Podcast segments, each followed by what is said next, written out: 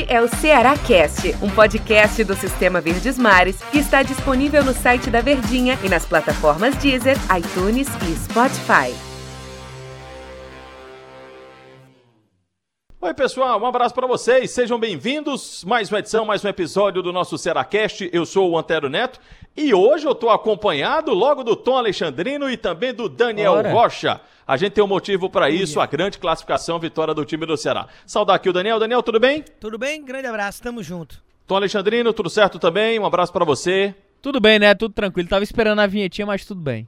É, tá sem vinheta. Não, o podcast é, é- é direto mesmo, não vou perder tempo não. O podcast é, é na tora, como a gente fala, né? Diretaço. Mas é o seguinte, a gente tá aqui conversando, est- estamos juntos aqui, eu, Daniel, o Tom Alexandrino, para falar desse, desse momento do time do Ceará. Eu sei que o campeonato, o, o futebol, a gente não pode se analisar, a gente não pode ver só por um jogo. A gente não pode só observar o agora. É um todo, né? Por exemplo, o Ceará ele consegue essa classificação, a próxima fase, por acaso? Não foi por acaso, né, Tom Alexandrino? É uma sequência. Não foi do nada que você consegue fazer dois grandes jogos contra o time do Santos, né? E eu, eu acho incrível, Antero, o torcedor, é a maneira como o Guto se expressa, né? É, ele, ele disse na entrevista coletiva que não fez nada. Quem fez foi o jogo. Quem fizeram tudo foram os jogadores. Então ele, ele claramente ele, ele trabalha o grupo de uma maneira é, muito única, né? Ele deu oportunidade para todo mundo. E aí ele tem uma situação muito clara de que são os próprios jogadores que querem. Não adianta o jogador querer, não adianta ele ajudar, querer dar, dar uma exposição sobre como o Ceará deve jogar se os atletas não compreenderem, não entenderem o modelo de jogo, a maneira de atuar.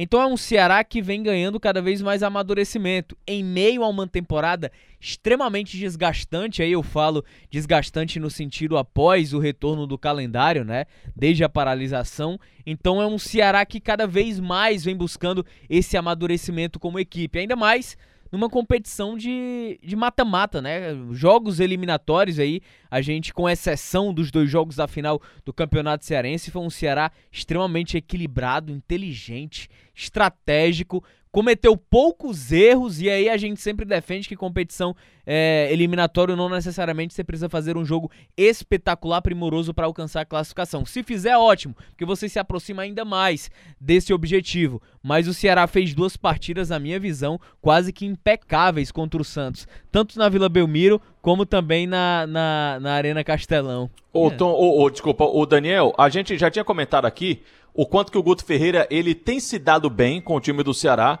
com relação aos, aos jogos de mata-mata. Né? Assim foi na Copa do Nordeste, em vários. No Campeonato Cearense, até chegar à decisão, foi o único. E nessas fases de Copa do Brasil, o Guto Ferreira não esteve presente em todas essas fases, né? Começou com o Argel, né? Aliás, acho que o Argel nem, nem, nem comandou o time lá contra o Bragantino. Não. Depois do ABC, o Argel foi estreia demitido, do foi exatamente contra o Bragantino, né? Foi exatamente a estreia do Anderson lá no Pará contra o Bragantino. Foi o Enderson e depois o Guto Ferreira, mas tem muito mérito nessa caminhada do Ceará nesses, nesses jogos de mata-mata aí pela Copa do Brasil. Agora eu te pergunto, Daniel, o que que o Ceará pode tirar de lição da Copa do Brasil para o campeonato mais importante que é o Campeonato Brasileiro? Eu sei que a Copa do Brasil, por ter esse aspecto, como o Tom Alexandrino falou, de que você é jogo a jogo que se faz assim, de- é fase a fase, é tudo muito decidido, uma bola pode definir tudo na sua caminhada.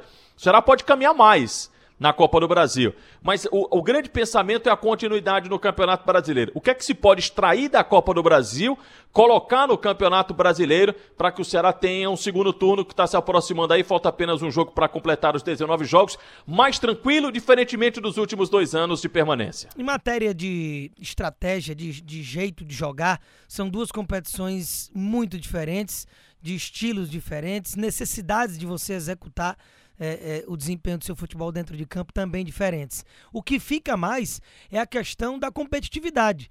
É você perceber que consegue encarar de igual para igual grandes adversários, apesar de o Ceará ter tido na Copa do Brasil de nível grande realmente de adversidade, mas o Santos agora nessa fase. Na- Naturalmente, pelo regulamento da competição, você vai enfrentando equipes mais frágeis no início. Teve ali o Vitória, que é um clássico nordestino, mas um Vitória bem abaixo. E no mais, equipes realmente que não conseguem ter um nível de competitividade contra o Ceará. Mas o que tirar dessa classificação com o Santos é que você está jogando, jogou, né, no caso, contra um dos principais times do futebol brasileiro, que mesmo sem ter um grande arsenal humano e também viver alguns problemas de bastidor, o Cuca acertou o time do Santos. E com o Solteiro e Maurinho, que estavam em campo todos os dois, nos dois jogos, é, em condições físicas boas, você conseguir quase que anulá-los, reduzir muito as oportunidades desses caras que são destaques no brasileiro. O Marinho, então, nem se fala, para mim é, é, o principal jogador desse primeiro turno. Então é um sinal de que você tem condição de encarar qualquer equipe. Então, essa motivação, é esse astral, é esse embalo que você deve colocar para entrar em campo sabendo que você pode sim encarar qualquer equipe. O próprio Flamengo, que é o Flamengo, o Internacional, são equipes que o Ceará já enfrentou e vendeu muito caro com a derrota para o Inter desfalcado, venceu um Flamengo. O Atlético Mineiro, da mesma forma, fazia um jogo muito inteligente até o pênalti cometido lá pelo Gabriel Lacerda na derrota por 2 a 0 Então é um, é um campeonato muito em aberto de que nessas competições parelhas que você joga, né, pareadas, melhor dizendo, você tem condição de tirar essas situações emocionais, eu vejo, né? Muito como você tem uma condição de entrar nessa, nesse Campeonato Brasileiro sabendo que pode encarar essas equipes de igual para igual. E o esporte, então, já venho falando nas, nas nossas programações esportivas, eu vejo o Ceará mais tímido que o esporte, mais encaixado pelo é, é, tempo de treinador é, do que o esporte. Então é um momento de você vencer, inclusive ultrapassar o próprio esporte na tabela. Eu ouvi muito torcedor durante o dia falando o seguinte, Otero, por que, que não joga assim todo jogo? Você jogou contra o Santos, que se não foi um primor, nossa, que jogo maravilhoso que o Sar fez, sufocante, mas como a gente já falou em outras oportunidades do mata-mata, dentro das suas características, um time que fez um jogo pertinho ali do perfeito, né? Taticamente, né? As atuações individuais. Aí muita gente me perguntou, Antero, por que, que não joga assim? Repassa essa pergunta pro Tom Alexandrino. Eita. Por que, que não dá para jogar assim, Tom?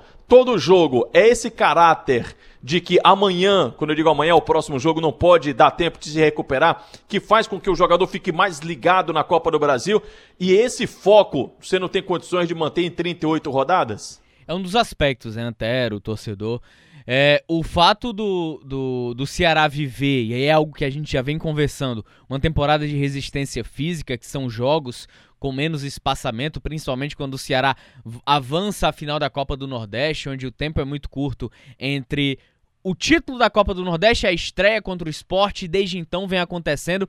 A gente vai aí pro quarto mês, vai entrar no quarto mês de retorno após paralisação. O Ceará já enfrentou duas finais de campeonato cearense, Copa do Nordeste, jogos de Copa do Brasil também, extremamente desgastante, desgastantes, perdão, extenuantes, os jogos de Campeonato Brasileiro e a gente vem para um outro detalhe, competições diferentes. Campeonato Brasileiro é campeonato de regularidade, físico e tecnicamente. Você precisa manter uma regularidade, regularidade de atuações para poder conquistar os resultados. Copa do Brasil é uma competição de estratégia mais vale um jogo ruim e uma classificação do que propriamente vários bons jogos e de repente vem a desclassificação em dois confrontos contra o Santos. Não adiantaria, por exemplo, o Ceará ter feito dois grandes jogos contra o Santos e de repente sofre o gol aos 35, 40 minutos do segundo tempo. Então vai muito mais na eficiência. E o Ceará realmente fez dois jogos, é, estrategicamente falando, dentro daquele conceito que uma competição eliminatória exige, praticamente que perfeitos. Só que exige um pouco mais de atenção. Um, uma situação para o jogo de domingo contra o esporte. O Ceará fica na capital não tem viagem, não tem deslocamento, por mais que o esporte tenha tido a semana inteira aí de preparação, jogo domingo 8 e meia da noite, então naturalmente há um tempo para você recuperar atletas importantes, mas não há tempo para você reparar erros e pensar estratégias diferentes em treinamentos.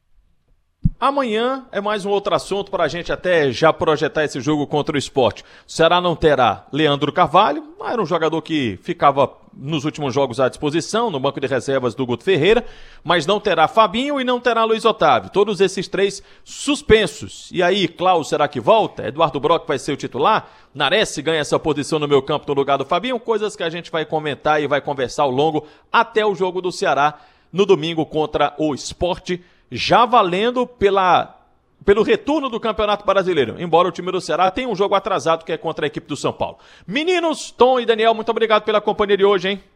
É um agradecimento, sim, gigantesco. Viu? Muito obrigado pela Nossa. Senhora. Eu percebi a empolgação, viu? O tom Valeu, solene. tá? valeu. valeu, valeu, pessoal. Obrigado pela companhia. Até amanhã. Este é o Ceará Cast, um podcast do Sistema Verdes Mares que está disponível no site da Verdinha e nas plataformas Deezer, iTunes e Spotify.